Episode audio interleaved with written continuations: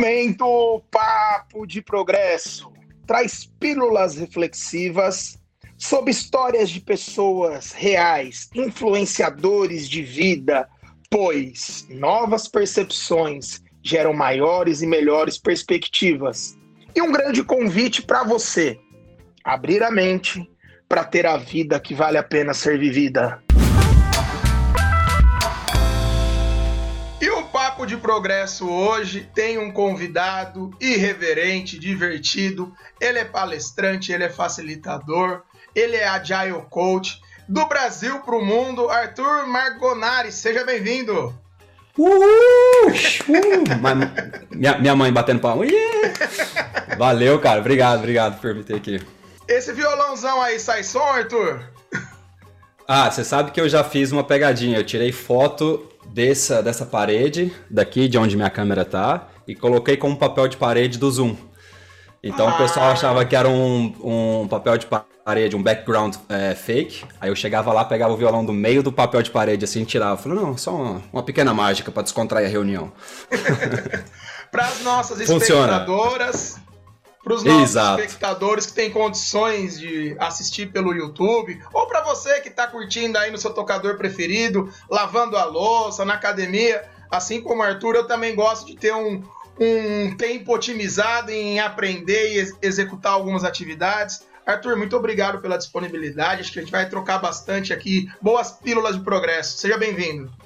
Muitíssimo obrigado, Gabriel. É, como eu te falei já não só porque o pessoal já deve estar tentando descobrir se eu sou mineiro ou goiano, eu sou goiano, goiano com certeza, com certeza. Vou puxar um pouquinho o sotaque, é, mas eu já estou morando na Bélgica já tem sete anos, então aqui eu trabalho em inglês. Se me faltarem palavras em português ou eu falar inglês, por favor, não ache que eu sou metida. Realmente eu não sei e é, e é do jeito que está minha cabeça. Então eu vou tentar o máximo possível manter o português, sotaque um pouquinho mais de leve, mas é falando um português aí que dá para o pessoal entender. Arthur, Obrigado. as metodologias ágeis, é, o, a mentalidade ágil, ela cresceu muito no Brasil nos últimos anos. Tem um amigo que é especialista, é, um agente de mudança, o Usha, enviar um grande abraço para ele. E pelas trocas que nós realizamos, o Veder, que trabalha com audiovisual, falou: pô, tem um amigo nosso que tá mandando super bem, tá trabalhando com coach, tá trabalhando com agilidade. Arthur, assim, a primeira pílula de progresso, metodologias ágeis, dá resultado? Como que é para você? Como você se tornou um agile? Conta um pouquinho para nós da sua trajetória. Bom, primeiro abraço pro Éder aí que me indicou. Já tem um tempo que eu não vejo esse moleque, tem uns 10 anos provavelmente, mas gosto muito. Foi, foi uma época boa quando eu morei no Rio de Janeiro. É, em relação ao ágil, né, essa agilidade, você falou de pílula. Eu acho que é importante dizer que essa maneira de trabalhar, que é o ágil, não é uma pílula que não é o take the blue pill or the red pill ou uma uma bala de prata, né? Não vai resolver os seus problemas. Eu acho que tudo depende de quem você tem na sua empresa, como você faz as contratações, quais são os valores da sua empresa, é, a cultura.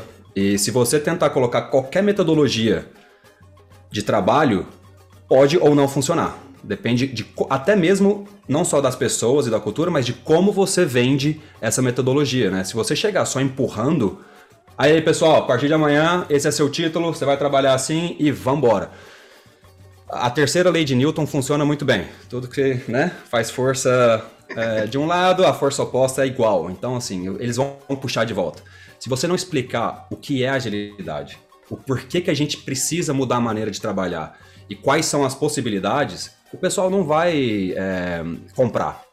Eles não vão vestir a camisa de, ah, tá bom, vamos tentar.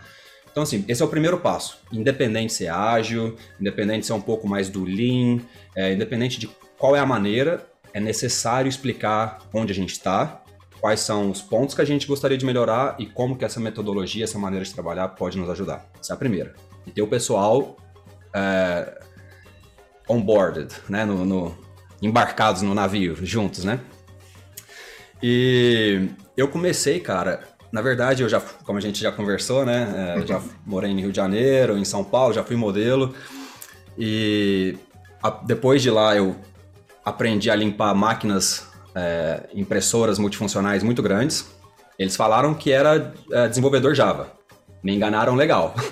Mas eu precisava do dinheiro, eu precisava do dinheiro, então eu estava limpando impressoras. Tirava 60 parafusos, limpava o toner, montava de novo e mandava para os clientes. Aí eu fui promovido para o suporte, onde as pessoas falavam coisas estranhas sobre a minha mãe. É, senhor, eu tô aqui só para ajudar. Você já tentou ver se a sua impressora tá ligada na tomada? Mas isso é um absurdo, já a terceira. Ah, ixi. Não tava não. Ah, tá, não. Então, tudo bem, senhor. Eu tô aqui para ajudar. É, precisando, estamos aí. Tenha um bom dia. Então eu trabalhei como suporte durante um tempo e aí sim eu fui para minha área que é mais desenvolvimento de software. Logo depois, a partir de um ano, um ano e meio, eu consegui já um, um papel de liderança na minha equipe virei gerente de projeto.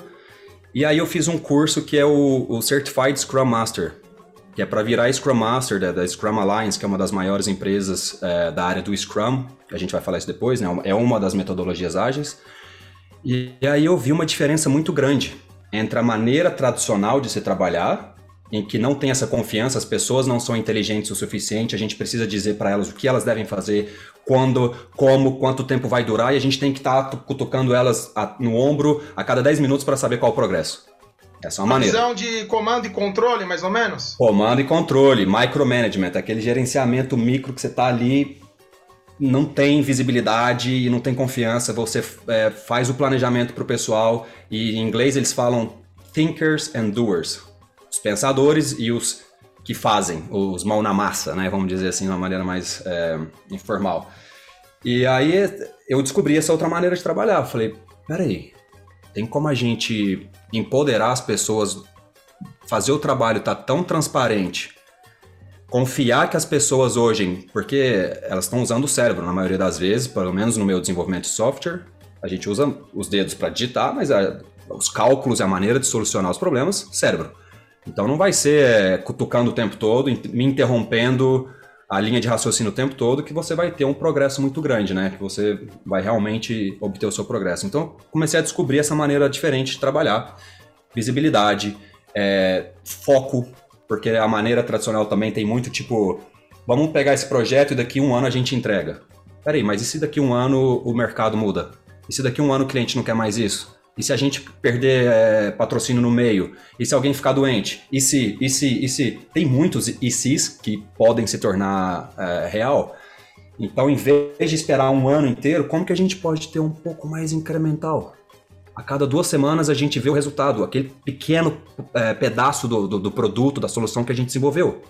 Pega feedback com o cliente, pega feedback com o pessoal. E assim a gente vai se ajustando a realidade em volta, as necessidades do cliente e, e priorizando, foco no que é mais importante. Aquela cerejinha no bolo que a gente falou antes, aquela coisinha é, bonitinha que vai fazer, né? então, talvez seja para depois.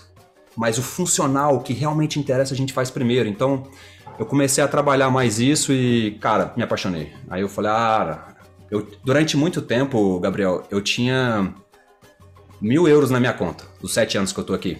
Mil euros. Era o suficiente para pagar o aluguel, recebia de novo, gastava em, em curso, gastava em livro, gastava em conferência, é, ia para os Estados Unidos. Então, nesses sete anos, era só tentando entender como ajudar não só um time, mas o departamento e a empresa como um todo. Tô falando muito, mas é porque eu sou muito apaixonado nesse tópico, eu blá, blá, blá, blá, vou ficar falando muito.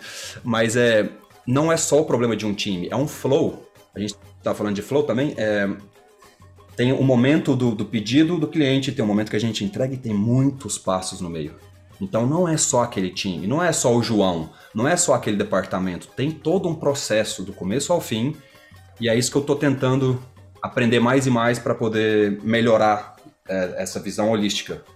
Que tem vários pontos e, e, é isso. Eu acho que a gente tem que sempre olhar também o, o todo e o ágil ajuda a realmente entender essa transparência, a é, comunicação, e é isso. É interessante esses pontos, é interessante nós sentirmos a energia, podemos observar os brilhos nos olhos das pessoas que Nossa, eu... vivem do que falam, né? Existe um alinhamento muito grande entre o discurso e a prática, e é um desafio. porque uma gestão cultural, uma gestão da mudança, ela passa pelo que nós observamos, ela passa pelo que valorizamos e depois essas crenças, esses pressupostos que são herdados. Arthur, eu lembro de um professor brincando no desenvolvimento humano para gestores, até mandar um abraço para os amigos lá da FGV, que ele dizia que a cultura estraçalha qualquer estratégia no café da manhã. É. Que para mudar uma cultura leva muito tempo. Quais foram os seus maiores desafios como facilitador, como esse agente de mudança? E quais foram os lugares que você chegou e falou, Gabriel, é um preenchimento? Você cita Gandhi, né? que nós podemos nos perder quando a gente serve, quando existe esse altruísmo. Como foram essas experiências nos últimos anos para você? Cara, é, já teve bloqueio quando eu me mudei para cá, porque o belga é diferente do, do brasileiro. E não só o belga, mas como eu tava em Bruxelas, tem pessoas de, da Sérvia, da, da Espanha, tinha, tinha indiano. Então, assim, é, foi um choque de cultura muito grande, né? Então, esse foi meu primeiro é, o inglês não era muito fluente na época. Uh, uh, me, Arthur, airplane, arrived uh, yesterday. Uh, nice to meet you. Então, é, era difícil. Então, é, esse foi o primeiro choque. Mas, assim, a gente estava falando sobre também é, donos de empresas e líderes que querem a solução instantânea.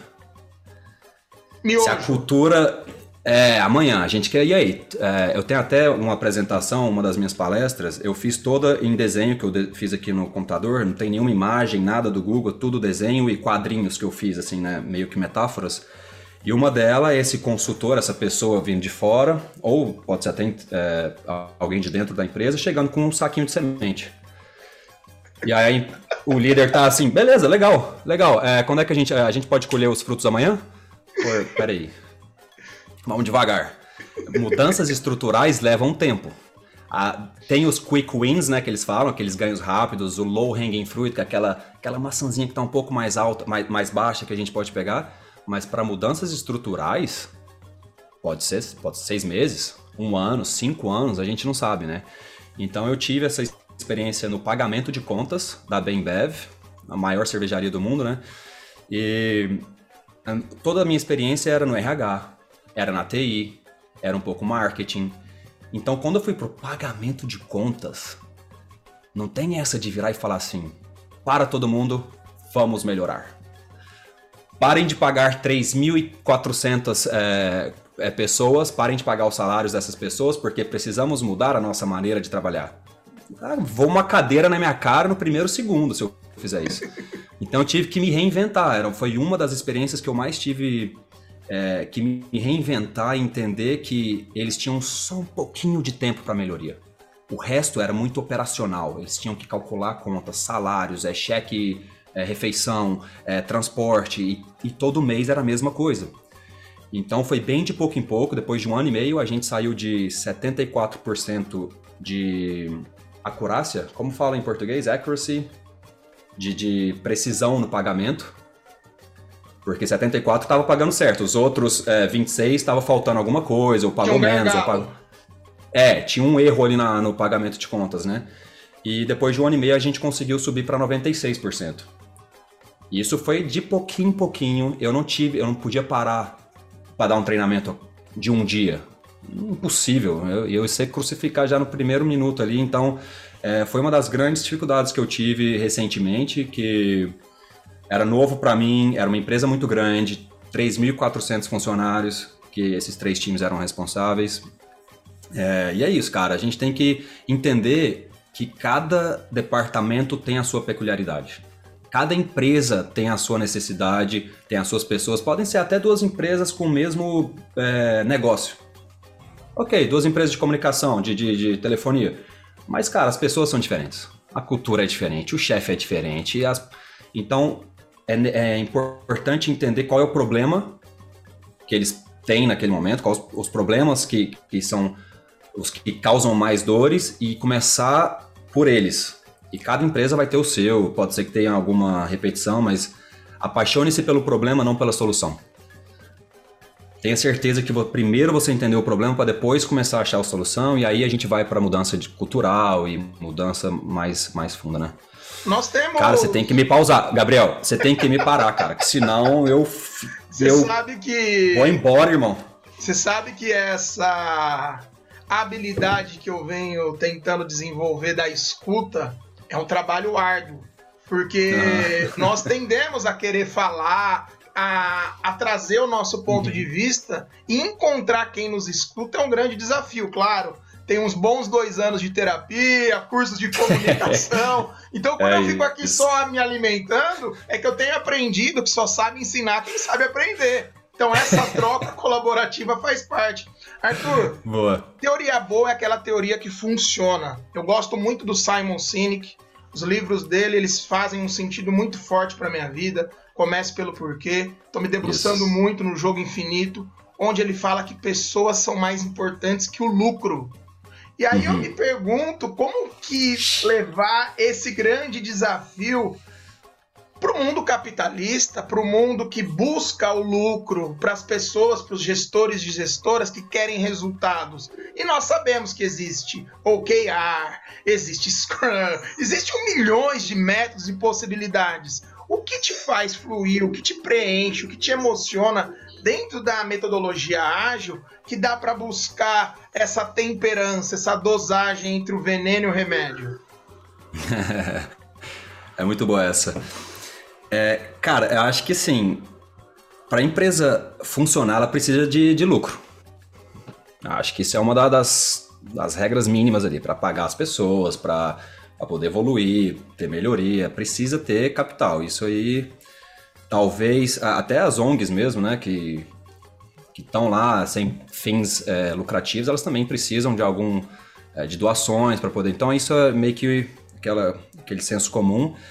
Mas quando você coloca só o dinheiro na frente, talvez tá, tá muito curto prazo, né? E o Infinite Game, o, o, o jogo infinito, né, do, do Simon Sinek, ele fala exatamente isso. As empresas que estão pensando só de é, vou passar aquela, aquela, aquela empresa. Eu vou ficar um melhor. É, eu, eu, vou ser a que tem mais seguidores. Eu vou ser a que mais tem lucro. É, é muito curto prazo. E o, e o, e o jogo infinito é esse que é aquele que a gente vai durar o máximo possível. E para durar o máximo possível, a gente tem que pensar nas. Arthur, eu não tô te ouvindo. Som, som. Pessoal, alô? Voltou, voltou, voltou. Voltou? Voltou. Uh, eu pedi pra você me cortar, não era pra ser tão bruto assim também, não. chegaram, a, chegaram a desadeiro, né? que isso, voadeira de pé junto no peito.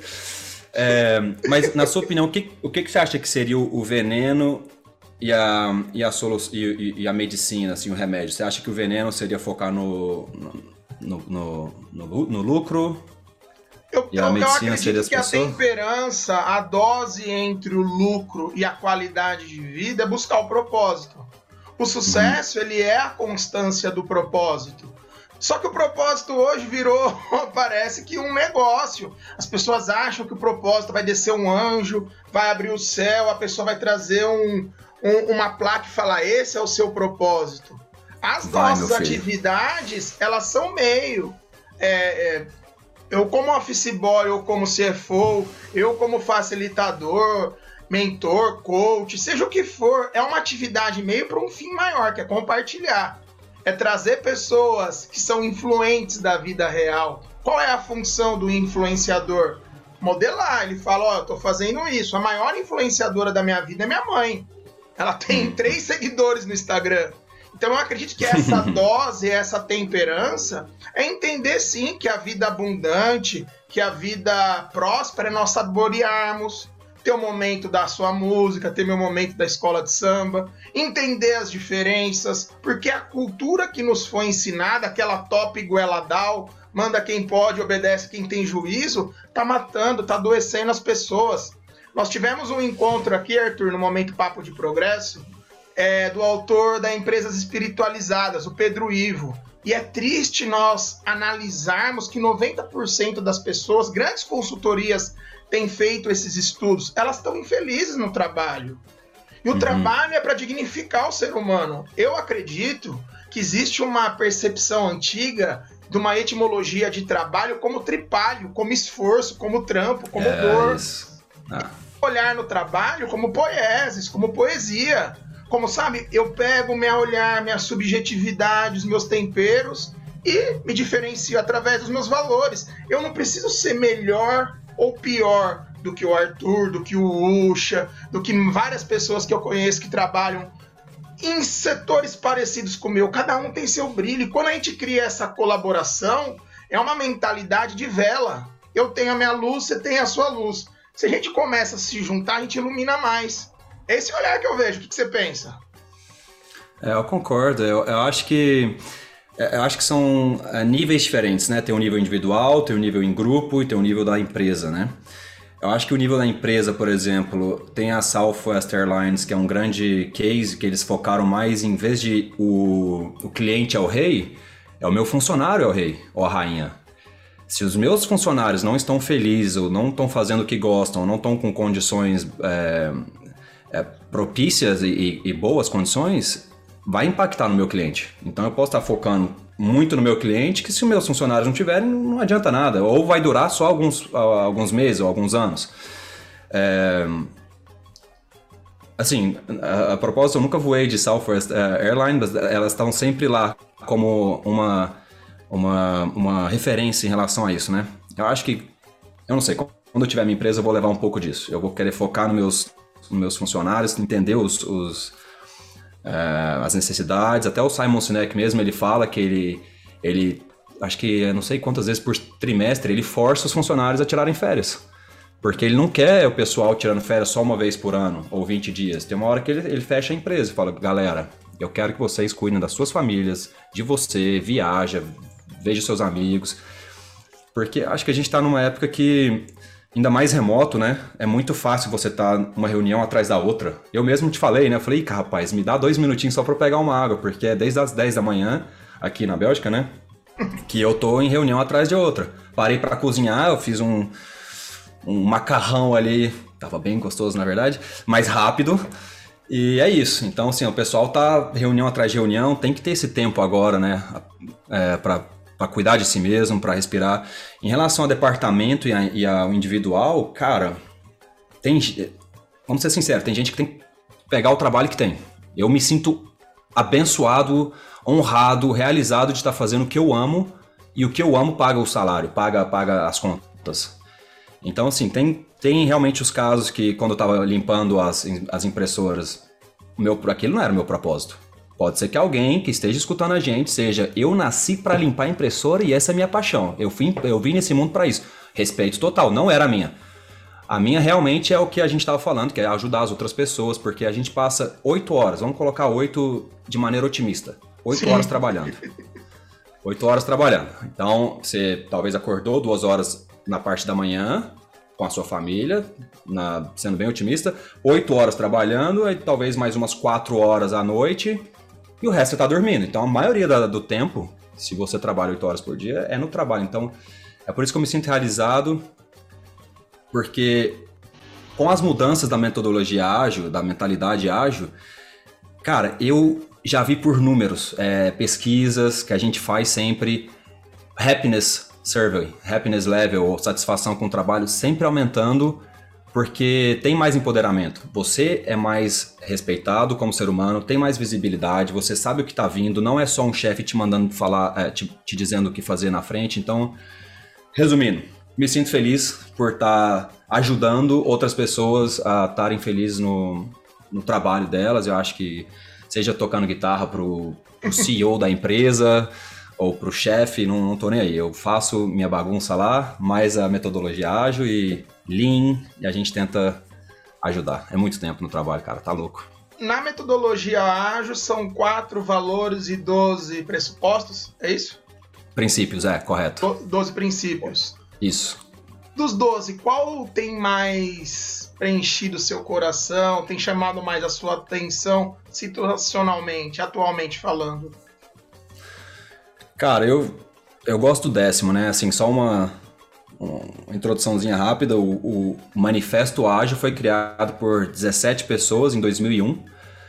Eles falaram, a gente tem metodologias diferentes, mas a gente vê que valores são é, recorrentes nessas metodologias. Você está fazendo, apesar de ser uma metodologia diferente, a gente tem isso um pouco mais de transparência, de quebrar as paredes entre os departamentos, colocar as pessoas para trabalhar, trabalharem juntas, é, satisfação do cliente e tal. Então eles criaram esses quatro valores e 12 princípios.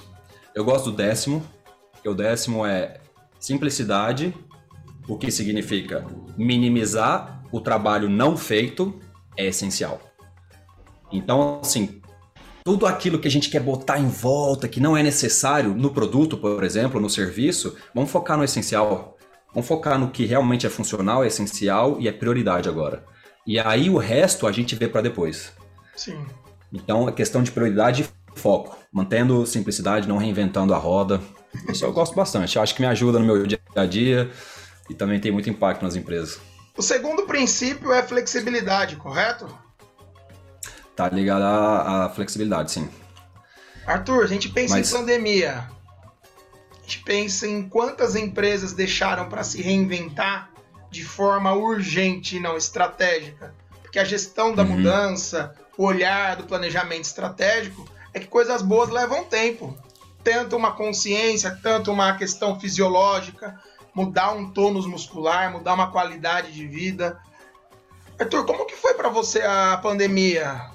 Tem parentes aqui no Brasil, você está numa outra cultura, uma outra realidade, quiçá até um outro planeta. Amo o Brasil, mas nós sabemos das nossas os nossos desafios culturais, políticos, de representatividade. Sim. Nós estamos num momento bem mexido e desafiador, e eu acredito que é para um bem maior. Tudo isso dá para tirar boas lições. Tive amigos que faleceram devido à pandemia. É. Como que foi para você? Desculpa, cara. Como que foi e como tem sido para você? Cara, eu. Assim. No começo foi muito fácil de, adaptar. É, falava para meus amigos, eles estavam todos lá, meu Deus, eu preciso de ver pessoas e tal. Eu falei, ah, não, eu, eu, preciso também ver pessoas, mas a parte de não precisar perder uma hora indo para a empresa, depois uma hora voltando, onde que eu estaciono o carro, ou, perdi o trem para chegar na empresa, essa parte eu me adaptei muito rápido. Mas eu sinto falta, eu senti falta, acho que já tá, tá bastante tempo já, agora a gente tá voltando ao normal, vacinação aqui na Bélgica também já tá é, quando, com com crianças praticamente, né? É... Mas assim, eu senti que no meu trabalho as pessoas conseguiram fazer mais coisas, to get more things done. Eles falaram: caramba, eu consegui ler meus e-mails pela primeira, todos os meus e-mails pela primeira vez em três anos que eu tô nessa empresa. É, Arthur, eu tenho mais tempo para você. Arthur, eu tenho mais tempo para aquela melhoria. Ei, vamos fazer aquela, aquele treinamento que a gente não pôde dar a última vez. Então, esse teve o lado bom, mas realmente o mental de você não estar tá vendo seus amigos, família, de não estar tá vendo as pessoas, é, vai, vai corroendo por dentro. Pelo menos comigo foi assim. Levou um tempo para eu entender que, meu Deus, como é bom estar tá aqui, tá aqui com você agora, né? Mas é, ainda é a telinha. E como é bom estar com o pessoal aqui, com mais de quatro pessoas na mesa. Isso é sensacional.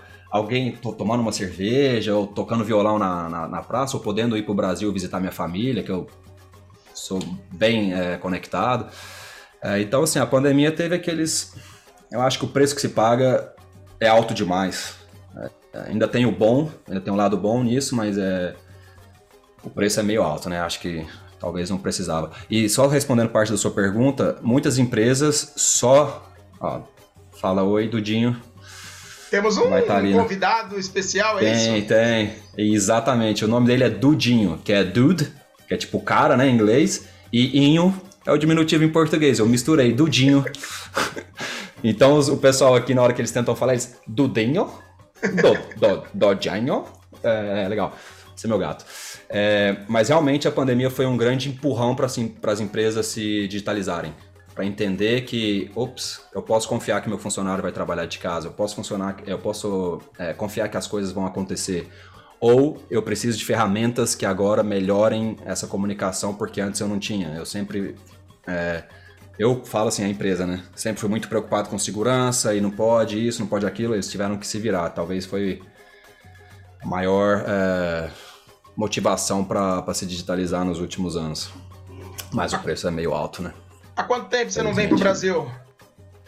Cara, foi dois meses atrás, eu não dou conta ah. de ficar muito tempo sem aí, não. Ah! É, eu fiquei um ano no começo, mas aí eu tento é, ir duas vezes por ano. Mas é.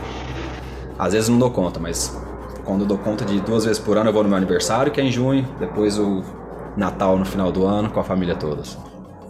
Arthur Margonari é papo de progresso. Arthur, muito obrigado. Que resenha gostosa, que papo inspirador, com muita, é, com muita vitalidade, com vulnerabilidade, com bastante flexibilidade, simplicidade. Meu amigo, deixo para você falar sobre projetos, sobre as suas redes. E mais uma vez, muito obrigado. Valeu, muito obrigado, Gabriel. Obrigado por ter me convidado. Obrigado, Éder, por ter indicado aí. é, eu, cara, eu tento postar coisa no, no LinkedIn que é em relação à melhoria de processos, time, liderança, qualidade de produto, alguma coisa que é significativa para a comunidade. A maioria delas eu faço em desenho mesmo, algum quadrinho ou alguma metáfora louca da minha cabeça. Então pode me seguir lá. É, vamos conectar. Eu acho que seguir não é bem a, a palavra, né? O verbo, mas é vamos, vamos conectar lá e ter essa troca no LinkedIn e, e Twitter também. Arthur Margonari, Arthur sem H. E é isso. Muitíssimo obrigado, Gabriel. É, acho que é um bom dia aí, né? Tá bom dia. Aí. Bom dia, quase boa tarde, boa noite, que, como vai estar gravado. ah, é, velho. Bom dia, boa tarde, boa noite. Exato, exato. um abraço, Muitíssimo meu amigo. Obrigado. Muito obrigado. Abraço. Tchau, tchau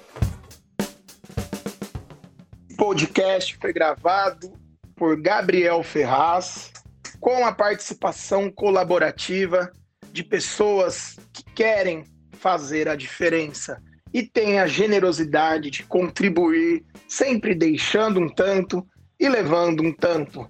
As nossas redes: Instagram, GFerrazV, LinkedIn, Gabriel Ferraz Vidiri. E no TikTok, GFerraz 007.